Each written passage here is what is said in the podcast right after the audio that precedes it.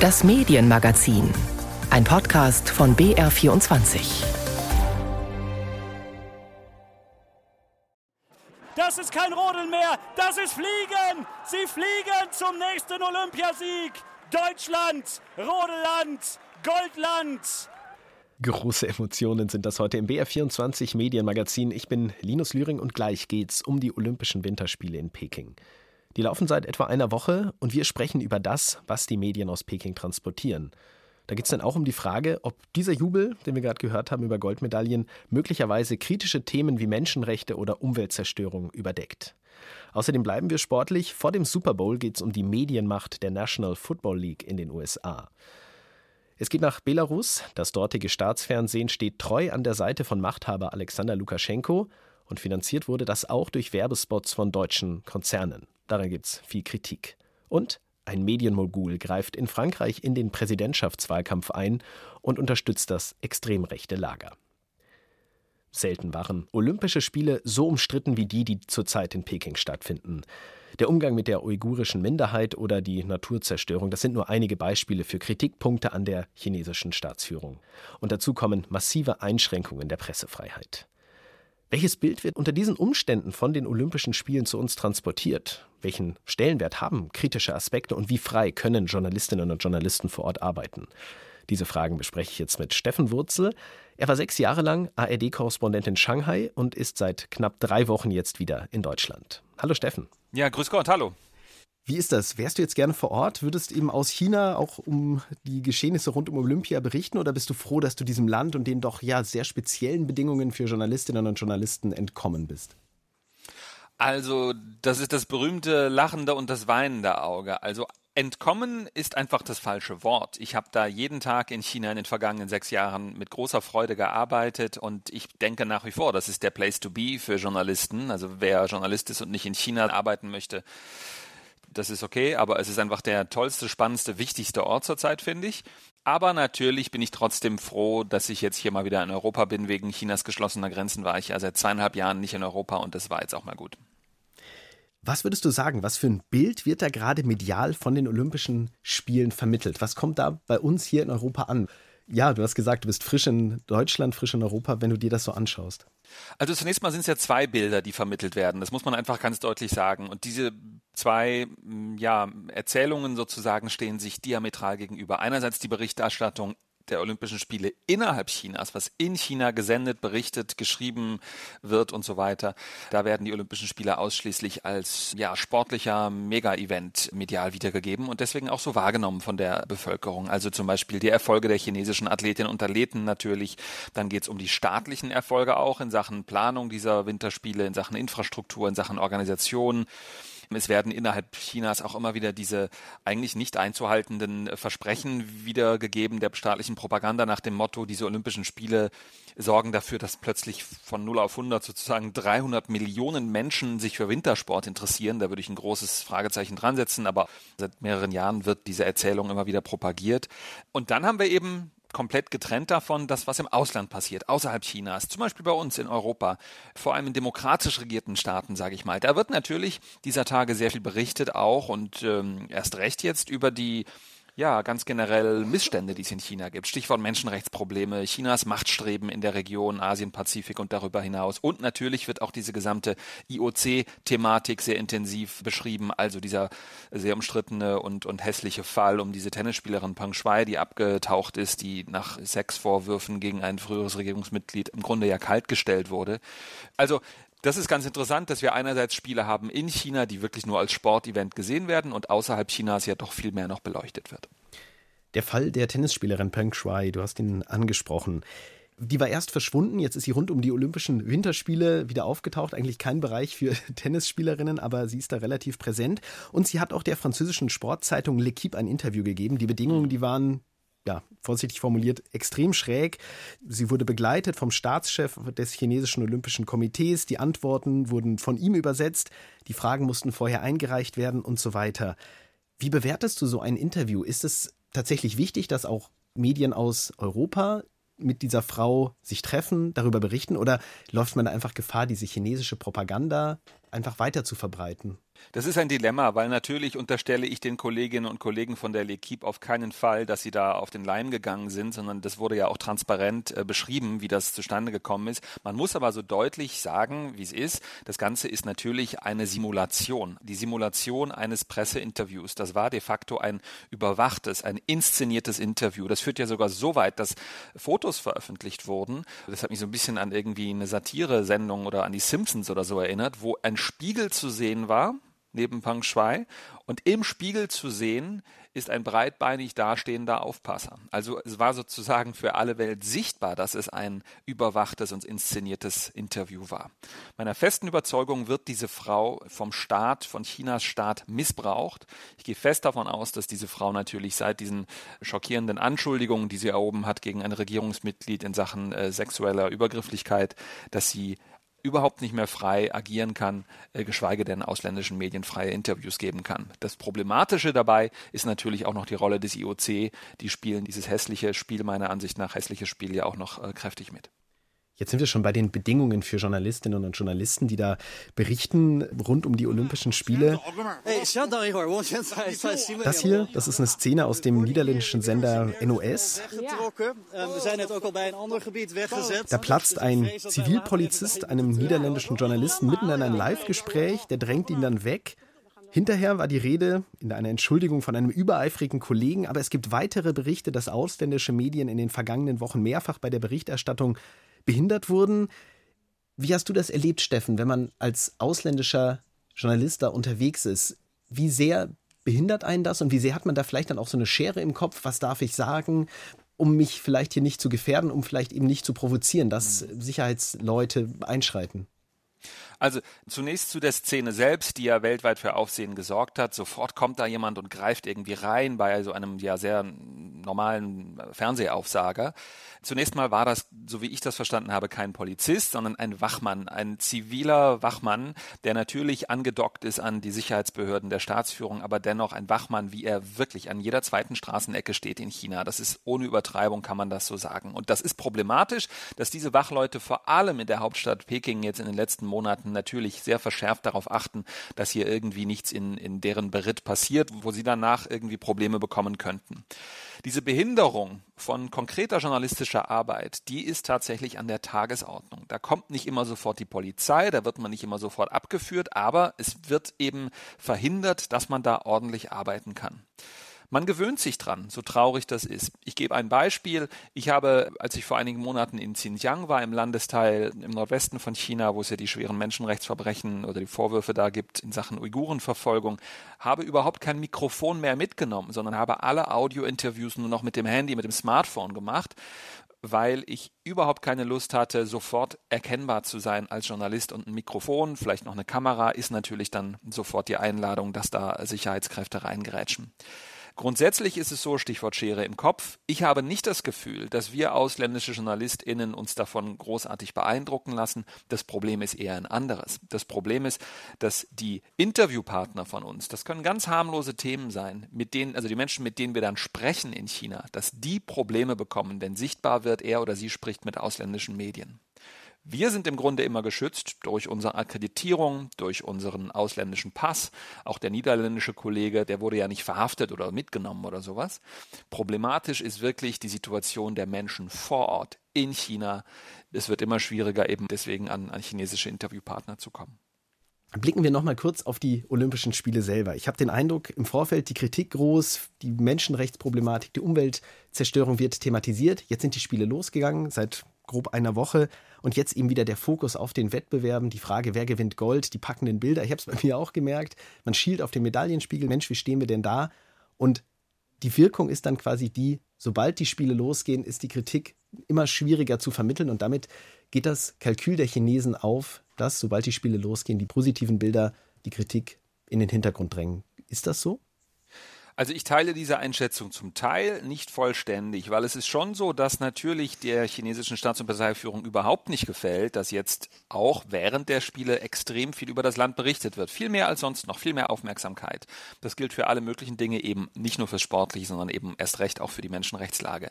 Natürlich muss man hier wieder trennen. Wir in einer freien Gesellschaft mit freien Medien, deutsche Korrespondenten gibt es zwar nicht super viele, aber doch etliche in China. Wir berichten schon auch, glaube ich, habe ich das Gefühl, während der Spiele darüber. Natürlich gibt es auch andere Staaten, die, die eher autokratisch funktionieren, so wie China selbst, wo dann nicht viel über solche Dinge oder gar nicht berichtet wird. Man muss natürlich anerkennen, auch wieder, Stichwort Dilemma, so funktioniert ein Stück weit Sportberichterstattung. Solange wir äh, als westliche demokratische Staaten bereit sind, viel Geld für Übertragungsrechte von Spielen äh, auszugeben, die nun mal in Diktaturen stattfinden, müssen diese Wettbewerbe natürlich auch übertragen werden, weil man dafür ja bezahlt hat. Ich glaube, die Herausforderung besteht eben darin, dann permanent und dauerhaft und, und nachhaltig zu berichten, nicht nur eben kurz vorher und vielleicht noch kurz nachher.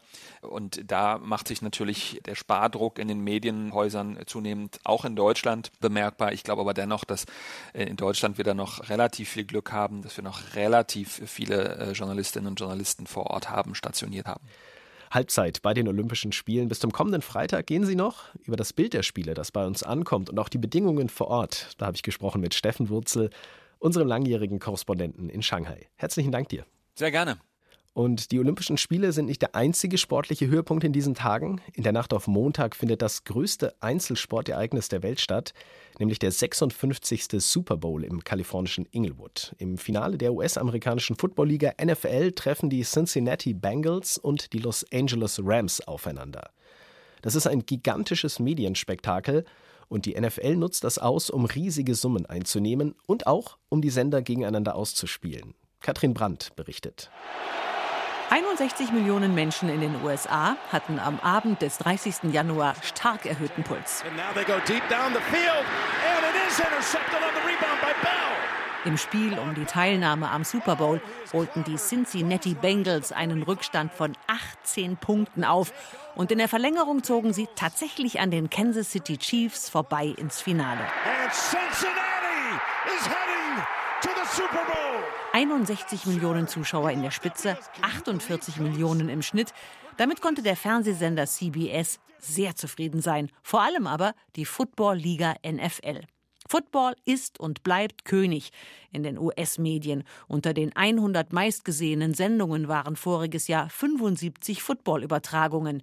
Nummer eins ist und bleibt der Super Bowl. Und so konnte die NFL Fantasiesummen einnehmen, als sie voriges Jahr neue Verträge mit den Fernsehsendern machte.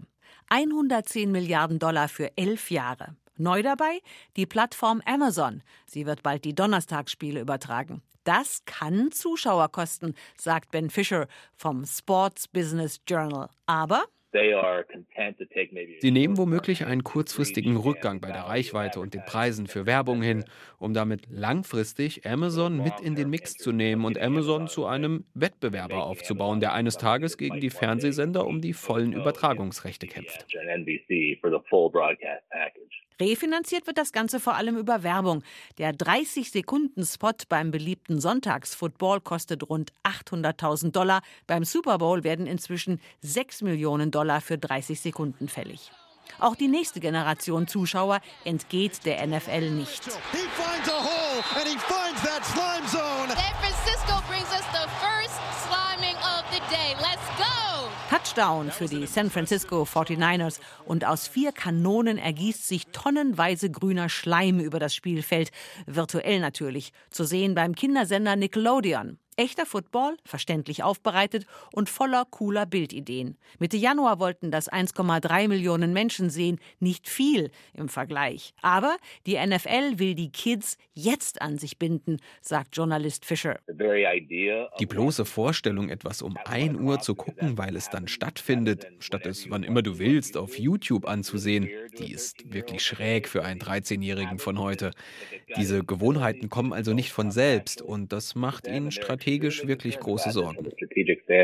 Und noch einen Markt hat die NFL fest im Blick. Deutschland. We're thrilled. We're going to be going to Munich this season, uh, 2022. Wir werden diese Saison 2022 nach München gehen, kündigte NFL-Chef Roger Goodell am Mittwoch an. Und Frankfurt kommt auch zum Zug. Zwei Spiele in München, zwei in Frankfurt. Im Verlauf der nächsten vier Jahre. Die NFL freut sich drauf. We'll have four different games in Germany, uh, two in Munich and two in Frankfurt, and. Uh, Really Noch ist der deutsche Markt ein kleiner, schon allein wegen der Zeitverschiebung. Aber er wächst. Immer wieder wurde die NFL zwischenzeitlich totgesagt. Doch nun, nach der Pandemie, scheint der Hunger auf Football größer zu sein als je zuvor. Der Super Bowl am Sonntag könnte wieder über 100 Millionen Zuschauer anlocken. Die Medienmacht der NFL. Katrin Brandt berichtete. Und vom Footballfeld jetzt nach Belarus. Freie Berichterstattung ist da extrem schwierig, im Radio und Fernsehen so gut wie ausgeschlossen, denn die Sender, die sind staatlich kontrolliert. Was dort aber halbwegs frei platziert werden kann, das ist Werbung. Und die kommt zu zwei Dritteln etwa von ausländischen Konzernen, also auch aus Deutschland. Das haben Stichproben einer NGO ergeben, die sich für Menschenrechte in Belarus einsetzt. Die Kritik? Deutsche Unternehmen finanzieren damit das Regime Lukaschenkos indirekt mit. Jasmin Brock hat bei den betroffenen Unternehmen nachgefragt und sich auch die Sendungen angeschaut, in denen die Werbung läuft. Man kann da jetzt mal reingucken. Also man hört es eigentlich schon ganz gut an der Musik, was das eigentlich ist. Man sieht hier, dass das äh, versucht, den Oppositionellen mit einem Tier zu vergleichen. Frettchen ist das, oder? Oder ein Marder oder welches Tier? Ja. Irgendwie irgendein bösartiges Nagetier. Wegen dem Gesichtsausdruck quasi. Also man sieht, glaube ich, auch daran das Niveau des Ganzen. Die Studentin Polina Gordienko und die Menschenrechtsaktivistin Susanne beugen sich über den Laptop und zeigen Mitschnitte des belarussischen Fernsehens. Und Zahnpasta-Werbung.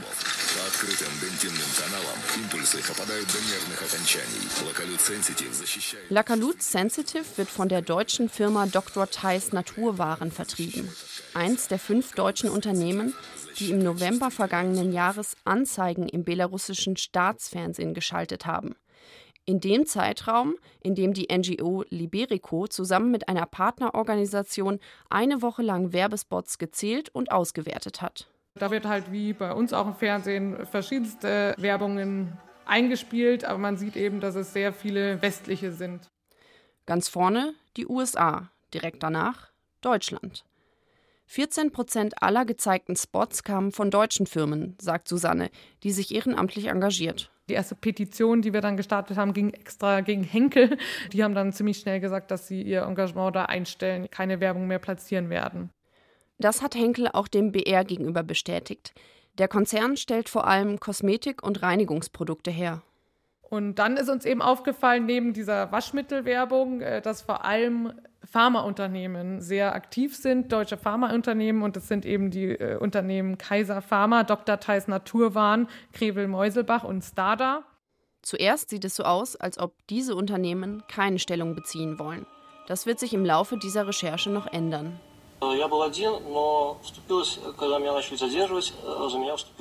Frage an die Studentin Polina Gordienko, die in Belarus aufgewachsen ist und Vorträge zur Lage dort hält.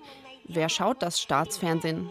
Seit dem Beginn der belarussischen Demokratiebewegung vor allem Informationen auf Telegram verbreitet werden, äh, setzen die jüngeren Menschen in Belarus äh, vor allem auf soziale Netzwerke und Telegram-Kanäle für die äh, unabhängige Informationen und Nachrichten. Aber ich glaube, dass vor allem die ältere Bevölkerung aufs Fernsehen angewiesen ist. Jan Klaas Behrens, Osteuropa-Historiker vom Leibniz Zentrum für zeithistorische Forschung in Potsdam, schätzt den Generationenunterschied genauso ein und betont, dass eben das Fernsehen in Belarus nicht nur Fernsehen ist, also nicht nur Unterhaltungsmedium, sondern eben Herrschaftsinstrument. Und insofern soll man die Rolle nicht unterschätzen. Das sehen wir ja auch in den ganz klassischen Theorien der Errichtung eben dieser autoritären Regime ist immer eines der ersten Aktionen ist immer die Unterwerfung der Massenmedien und die Gleichschaltung letztendlich auf Regierungslinie und äh, da macht Belarus natürlich keine Ausnahme. Ich finde, in so einer Situation ist es umso wichtiger, dass europäische Unternehmen und deutsche Unternehmen das Zeichen setzen, dass sie das Regime eben nicht unterstützen. Sagt Polina Gordienko. Und in dieser Sendung jetzt, die ist einer Sportlerin gewidmet, die sich gegen das Regime gestellt hat, eine Schwimmerin, die auch Olympiamedaillen gewonnen hat, aber nach den Protesten sich halt anders geäußert hat, die da eben hier auch mit ihrem Gesicht und daneben ein Strick dargestellt wird im staatlichen Fernsehen. Das ist einfach eine Todesdrohung. Das ist ja nicht nur eine Todesdrohung, der suggeriert ja auch, sie hätte die Todesstrafe verdient. Und dazu muss man wissen, in Belarus gibt es ja noch die Todesstrafe. Screenshots solcher Szenen hatte die NGO auch auf ihrer Website veröffentlicht. Das BR Medienmagazin hat nochmal alle deutschen Unternehmen, die im Stichprobenzeitraum Werbung im belarussischen Staatsfernsehen platziert hatten, angefragt. Zu einem Interview war niemand bereit. Aber dann tut sich doch etwas. Auf unsere Anfrage schreibt Quaiser Pharma erstmals, genau wie Henkel keine Werbung mehr in diesem Jahr zu schalten. Und der Arzneimittelhersteller Stada möchte nur noch ein Viertel der Werbeausgaben in Belarus in die Fernsehkanäle investieren. Der Rest fließe in unabhängige Online-Kanäle, so der Konzern. Die anderen beiden Unternehmen, die haben bis Redaktionsschluss nicht auf unsere Anfragen reagiert. Das war Jasmin Brock über Werbung deutscher Konzerne im belarussischen Staatsfernsehen. Im kommenden April finden in Frankreich Präsidentschaftswahlen statt. Und da laufen schon jetzt heftige Auseinandersetzungen. Gerade auf der rechten Seite des politischen Spektrums schenken sich die Kandidatinnen und Kandidaten nichts.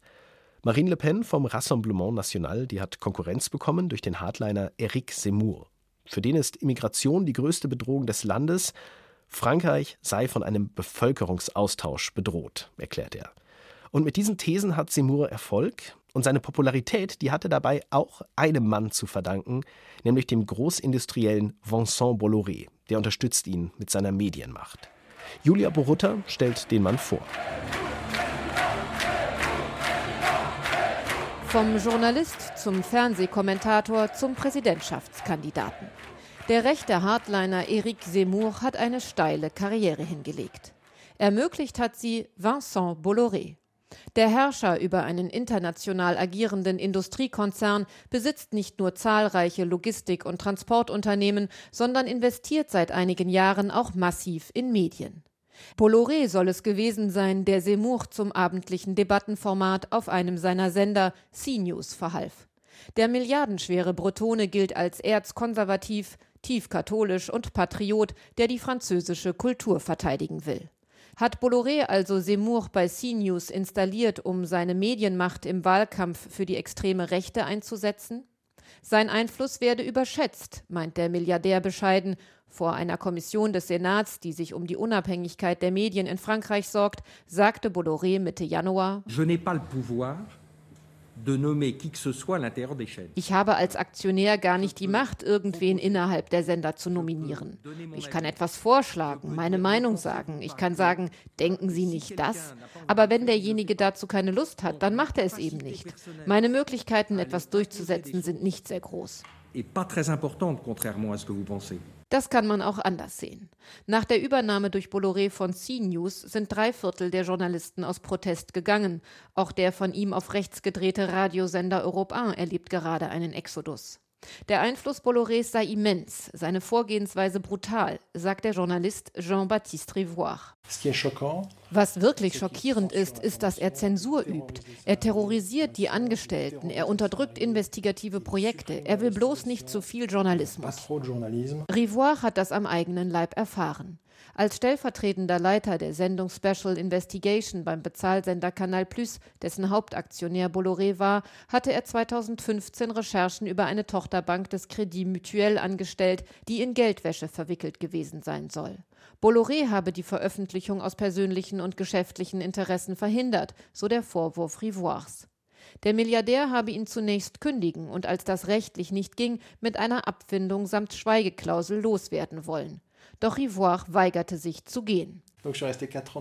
Ich war dann vier Jahre lang auf dem Abstellgleis, kaltgestellt, in meinem Büro ohne irgendeine Aufgabe. Bolloré wartet, bis man einbricht. Oder er zieht vor Gericht. Zahlreiche Journalisten mussten bereits jahrelange Prozesse durchstehen, weil Bolloré sie wegen Verleumdung und Rufmord verklagt hat. Problematisch ist nicht nur die Größe und Machtfülle seines Medienhauses Vivendi. Auch und vor allem die Tatsache, dass Bolloré als Industrieller immer wieder in Interessenskonflikte mit eben jener freien Presse gerät, deren Großaktionär er ist, macht den Milliardär so gefährlich für die Demokratie sagt Jean-Baptiste Rivoire. Er will sich des Journalismus bedienen, um Propaganda für sein Business zu machen oder für die Politiker, die er unterstützt. Obwohl in den letzten Wochen immer häufiger über Bollorés Einfluss und seine Rolle im Wahlkampf berichtet wird und obwohl der Senat Bolloré vorgeladen hat, deutet wenig darauf hin, dass die Politik seine Macht in absehbarer Zeit effektiv beschneiden wird. Denn auch den Konkurrenten Seymours kann Bolloré in Zukunft noch sehr schaden oder sehr nützen. Ein Beitrag von Julia Borutta über den Medienunternehmer Vincent Bolloré, der den französischen Präsidentschaftswahlkampf beeinflusst. Am 10. April wird in Frankreich gewählt. Und damit ist das BR24 Medienmagazin für heute zu Ende. Am Mikrofon war Linus Lühring.